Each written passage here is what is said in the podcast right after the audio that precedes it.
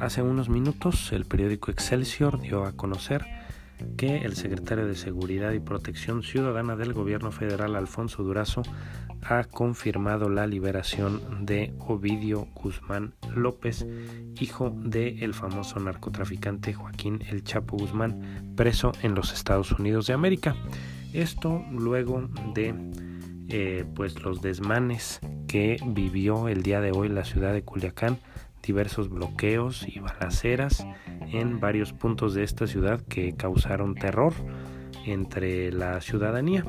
Eh, no voy a ahondar mucho en este tema, sin embargo sí me gustaría decir que esto marca un precedente terrible y un precedente horroroso en el cual el Estado mexicano abdica de su responsabilidad de brindar, protección a la ciudadanía, sucumbe ante las amenazas de un grupo criminal, ante las agresiones de la delincuencia organizada y prefiere para llevar la fiesta en paz liberar a un pues a un poderoso capo de la droga. Se suponía que el cártel del Chapo Guzmán pues era ya una organización disminuida y pues resulta que tuvieron una capacidad de fuego impresionante.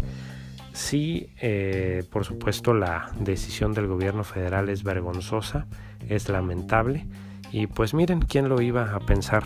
Este gobierno de la Cuarta Transformación, en donde se dicen tan honestos, en donde pregonan los principios juaristas, donde se dicen que ellos son diferentes a los demás, en donde han hablado una y mil veces que al margen de la ley nada y por encima de la ley nadie, pues hoy simple y sencillamente se entregan a las organizaciones criminales.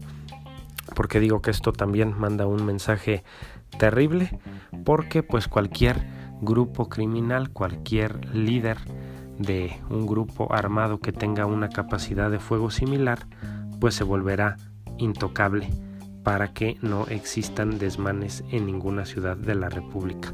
Una vergüenza.